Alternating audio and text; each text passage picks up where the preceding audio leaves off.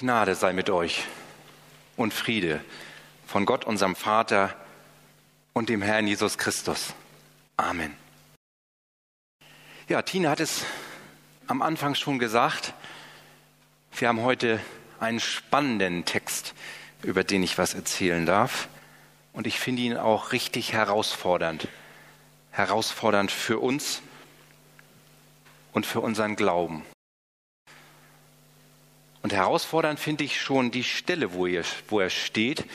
Ihr habt das im Durchlaufzettel bestimmt gelesen, im Buch Josua, im Alten Testament. Ich finde das schön, aber ich weiß, es ist auch spannend. Ich werde immer wieder gefragt, wozu brauchen wir eigentlich das Alte Testament? Seitdem Jesus da ist, ist doch das Neue Testament und alles andere ist doch eigentlich völlig egal. Aber wie ihr gleich hören werdet, ist das genau nicht so. Und ich glaube, das ist heute auch tatsächlich mal eine gute Gelegenheit, uns alle herauszufordern, immer mal ein bisschen tiefer in der Bibel zu graben. Wer mich das ein oder andere Mal schon gehört hat, der weiß, dass ich immer wieder gerne darauf hinweise, wie sinnvoll es ist, in der Bibel zu lesen. Ich glaube, es ist nicht nur sinnvoll, regelmäßig in der Bibel zu lesen, sondern ab und zu sich wirklich Zeit zu nehmen, tiefer zu graben. Und einen Anfang können wir heute gemeinsam wagen. Wichtig für mich und für das Alte Testament ist das, was Jesus darüber gesagt hat. Denkt nicht, ich sei gekommen, um das Gesetz oder die Propheten außer Kraft zu setzen. Ich bin nicht gekommen, um außer Kraft zu setzen, sondern zu erfüllen. Denn ich sage euch, solange Himmel und Erde nicht vergehen, wird auch kein einziger Buchstabe und nicht ein einziges Strichlein vom Gesetz vergehen. Alles muss sich erfüllen. Ich glaube, das alleine ist schon deutlich genug. Vor allen Dingen, wenn man bedenkt, als Jesus das gesagt hat, gab es ja noch gar kein neues Testament. Er hat also wirklich nur über das Alte Testament gesprochen. Und genau deswegen glaube ich, dass es auch heute für uns noch eine Bedeutung hat.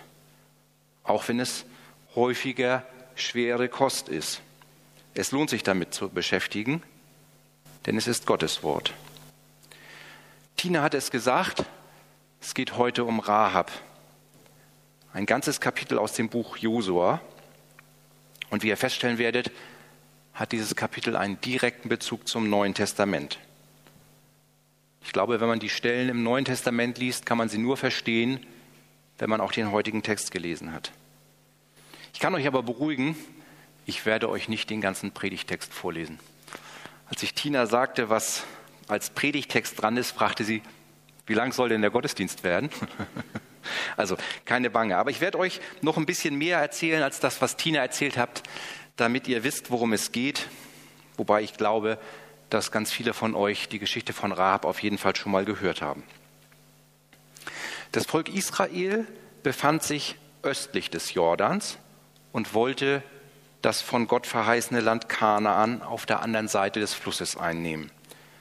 Und Josua, der Nachfolger von Mose, schickte zwei Kundschafter, die das Land und insbesondere die Stadt Jericho erkunden sollten. Zur Nacht suchten sie Unterschlupf bei der Prostituierten Rahab. Das hatten allerdings andere Bewohner aus Jericho mitbekommen und dem König gemeldet. Und so wurden Soldaten geschickt, die die beiden Kundschafter verhaften sollten. Rahab versteckte die beiden auf dem Flachdach und sagte, ja, die waren bei mir, aber die sind schon wieder los. Wenn ihr euch beeilt, Richtung Jordan, da wo sie herkommen, äh, dann kriegt er sie vielleicht noch. Also macht mal schnell, dann klappt das. So, nun war man natürlich schlau und hat gesagt, gut, wir jagen mal hinterher, aber direkt hinter den Soldaten machen wir das Stadttor zu, falls sie doch noch drin sind, dann kommen sie ja nicht raus. Aber das Haus von Rahab lag direkt an der Stadtmauer. Und so hat sie ins Fenster ein Seil geknüpft, an dem die beiden Kundschafter herunterhangeln konnten und doch aus der Stadt kamen. Bevor die beiden aber aufbrachen, sagte ihnen Rahab, dass sie die gesamte Geschichte des Volkes Israels seit dem Auszug von Ägypten kennen würde. Das waren immerhin 40 Jahre. Und so wie Tina das gesagt hatte, dass sie erkannt hatte, dass Gott alle Gewalt im Himmel und auf der Erde hätte. Und sie bat darum, dass die Soldaten, das Volk Israel, sie und ihre gesamte Familie verschonen würde, wenn sie Jericho einnehmen würden. Das versprachen die Kundschafter und sagten, wenn wir Jericho angreifen, dann binde dieses Seil, an dem wir runterklettern, in dein Fenster und alle, die dann in deinem Haus sind, deine gesamte Familie werden wir verschonen. Rahab erklärte ihnen dann noch, wie sie am besten um die Soldaten herumkamen, nicht Richtung Jordan, sondern erstmal ins Gebirge, drei Tage abwarten und dann kommt ihr auch wieder gut zu eurem Volk. Das taten die Kundschafter auch, kehrten wohlbehalten zurück. Das ist der Predigtext. Und ein paar Kapitel später lesen wir, dass die Soldaten wirklich Wortgehalt haben. Als Jericho eingenommen wurde, wurde alles vernichtet, alle getötet, außer der Familie von Rahab. Nun stellt sich die Frage, und was hat das alles mit mir zu tun? Ja, das ist eine spannende Geschichte, eine Spionagegeschichte. Mehr aber auch nicht, oder? Ich hatte es schon angedeutet. Es macht Sinn, auch im Alten Testament zu lesen. Und deswegen, alle Fans des Neuen Testaments, ihr dürft jetzt aufpassen. Es gibt eine ganze Menge von Personen aus dem Alten Testament, die im Neuen erwähnt werden. Ich habe mal geguckt, ob ich eine Statistik finde, wie häufig das der Fall ist. Das habe ich allerdings nicht gefunden, aber ich glaube, Rahab ist da ganz weit vorne. Sie hat es immerhin dreimal ins Neue Testament geschafft. Und wie ich finde, sind das drei herausragende Punkte, die ich mir mit euch angucken möchte.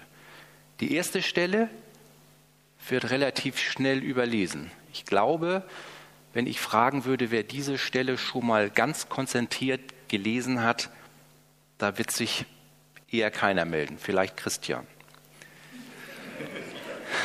Sie steht am absoluten Anfang des Neuen Testamentes im ersten Kapitel des Matthäusevangeliums. Frage an alle außer Christian, wisst ihr, was da steht? Genau, der Stammbaum von Jesus. Rahab zählt zu den Urahnen von Jesus.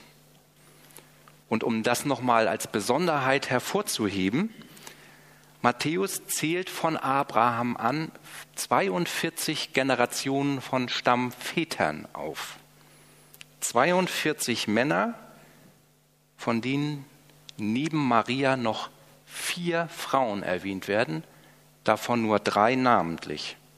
Also Rahab ist eine von drei Frauen innerhalb von 42 Generationen, die erwähnt werden.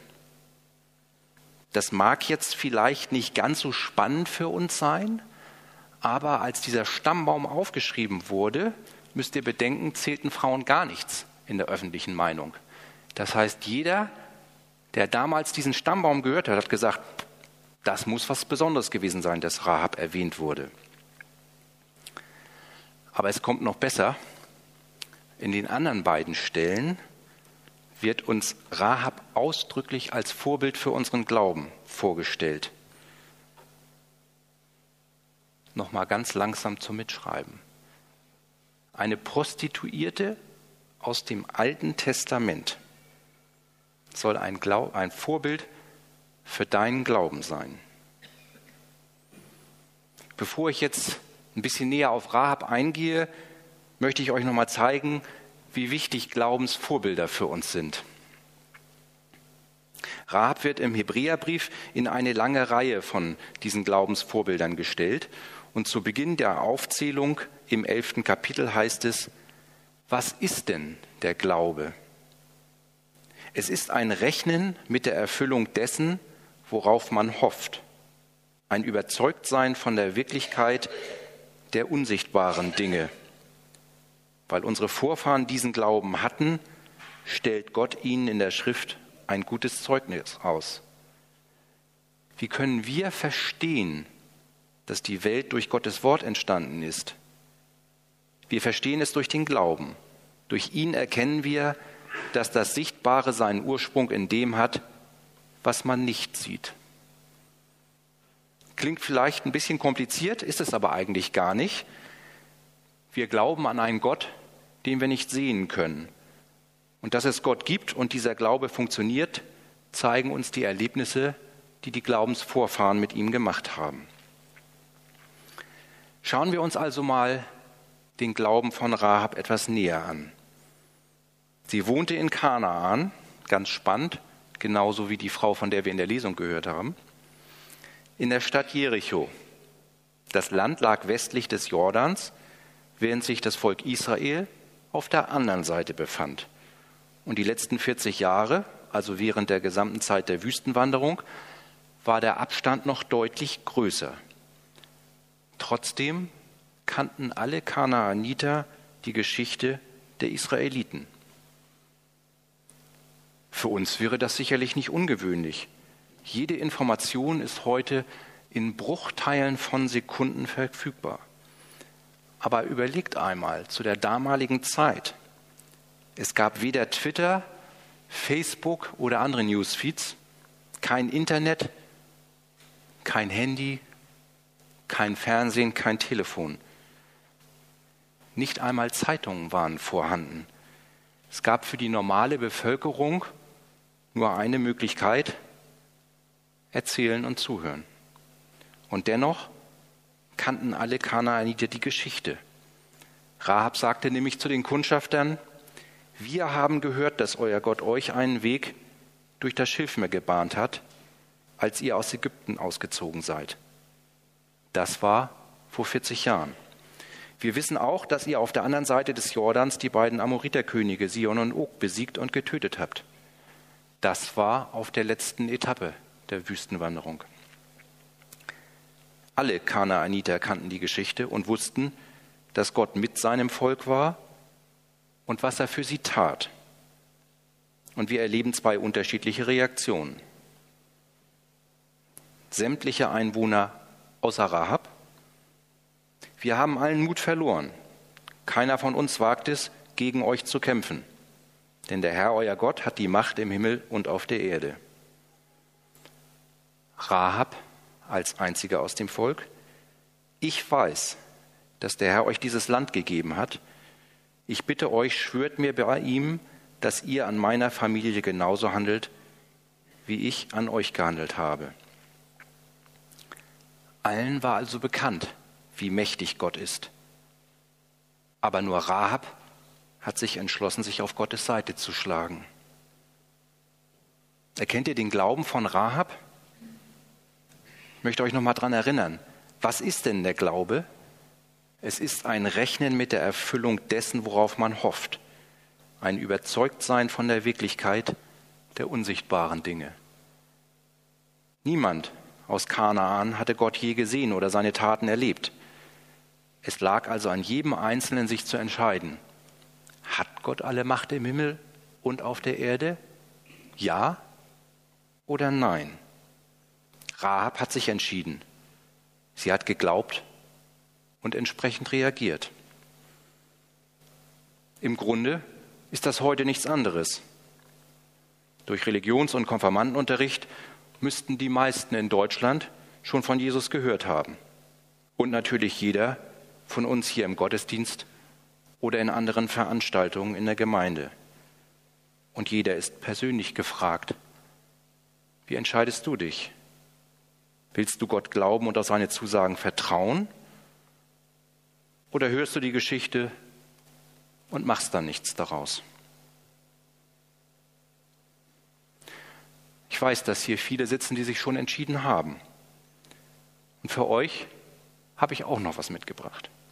Ich hatte ja anfangs von zwei Bibelstellen gesprochen, in denen Rahab als Vorbild hingestellt wird. Eine fehlt also noch. Diese Stelle steht, wie ich finde, in einem sehr heiklen Zusammenhang im Jakobusbrief. Jakobus fordert im zweiten Kapitel seines Briefes sehr nachdrücklich zum Handeln auf.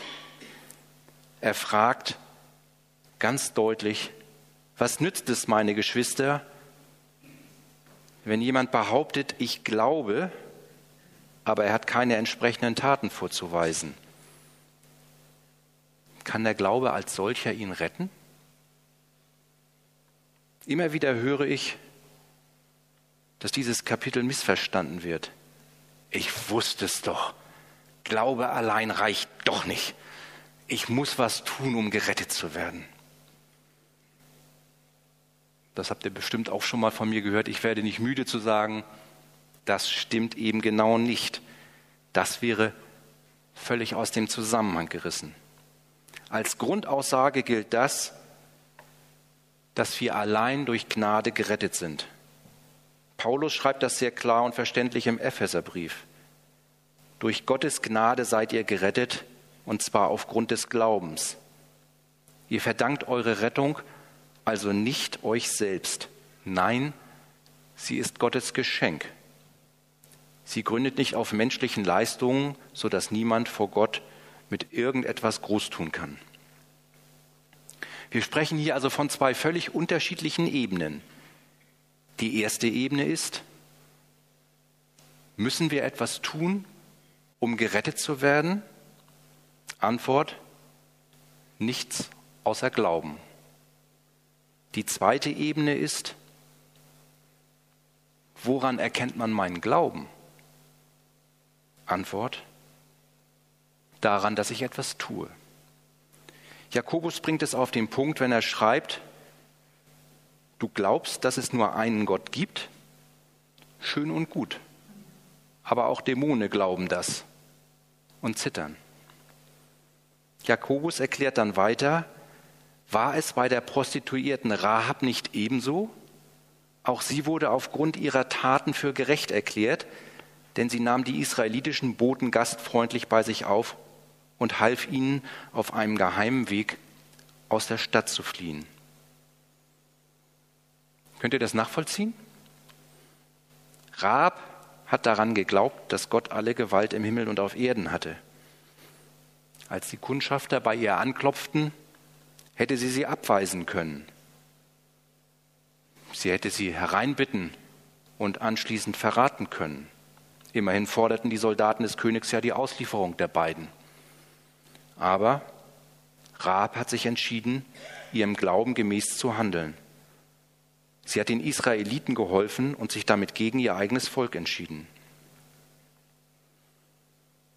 Ich glaube, dass Paulus diesen zweiten Abschnitt sehr gut zusammenfasst, wenn er im Galaterbrief schreibt, das Einzige, was zählt, ist der Glaube. Ein Glaube, der sich durch tatkräftige Liebe als echt erweist. Meiner Meinung nach ist Rahab wirklich ein gutes Beispiel, was es heißt, den Glauben auch in die Tat umzusetzen.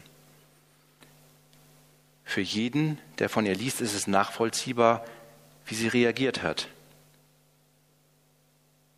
Ein deutliches Zeichen für unsere tatkräftige Liebe ist also, gemäß unserem Glauben zu handeln das in die Tat umzusetzen, was wir lesen, hören und glauben. Dann wird unser Glaube auch für andere erkennbar und vielleicht ebenso ein Zeichen oder Vorbild wie der von Rahab.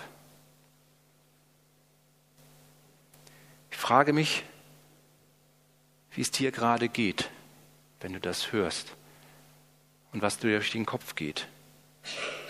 Mich hat dieser Text ganz schön herausgefordert, auch wenn er im Alten Testament steht. Ich nehme mir zwei Punkte vor und die möchte ich euch mit auf den Weg geben. Ich möchte mich neu auf Gottes Verheißungen einlassen und darauf vertrauen, dass er zu seinem Wort steht, auch wenn ich noch nicht alles sehen kann, was er verheißen hat. Und ich werde mich neu fragen, wo ich tatkräftige Liebe leben kann, wie ich meinen Glauben erkennbar leben werde. Tina hatte mich gefragt, ob wir nach der Predigt vielleicht ein Lied von Band spielen könnten, das zu der Predigt passt. Ich habe bis gestern Abend gesucht. Deswegen habt ihr das auch nur als Einleger im Durchlaufplan. Ich glaube, das ist ein Lied, das genau das beschreibt, was tatkräftige Liebe ausmacht. Der Zettel liegt im Durchlaufplan, weil zwischendurch ein Poetry Slam dabei ist Und der ist, wenn man ihn das erste Mal hört, relativ schwer zu verstehen. Von daher liest es gerne mit. Und ich lade euch ein, wagt neue Schritte mit Jesus und wagt tatkräftige Liebe. Amen.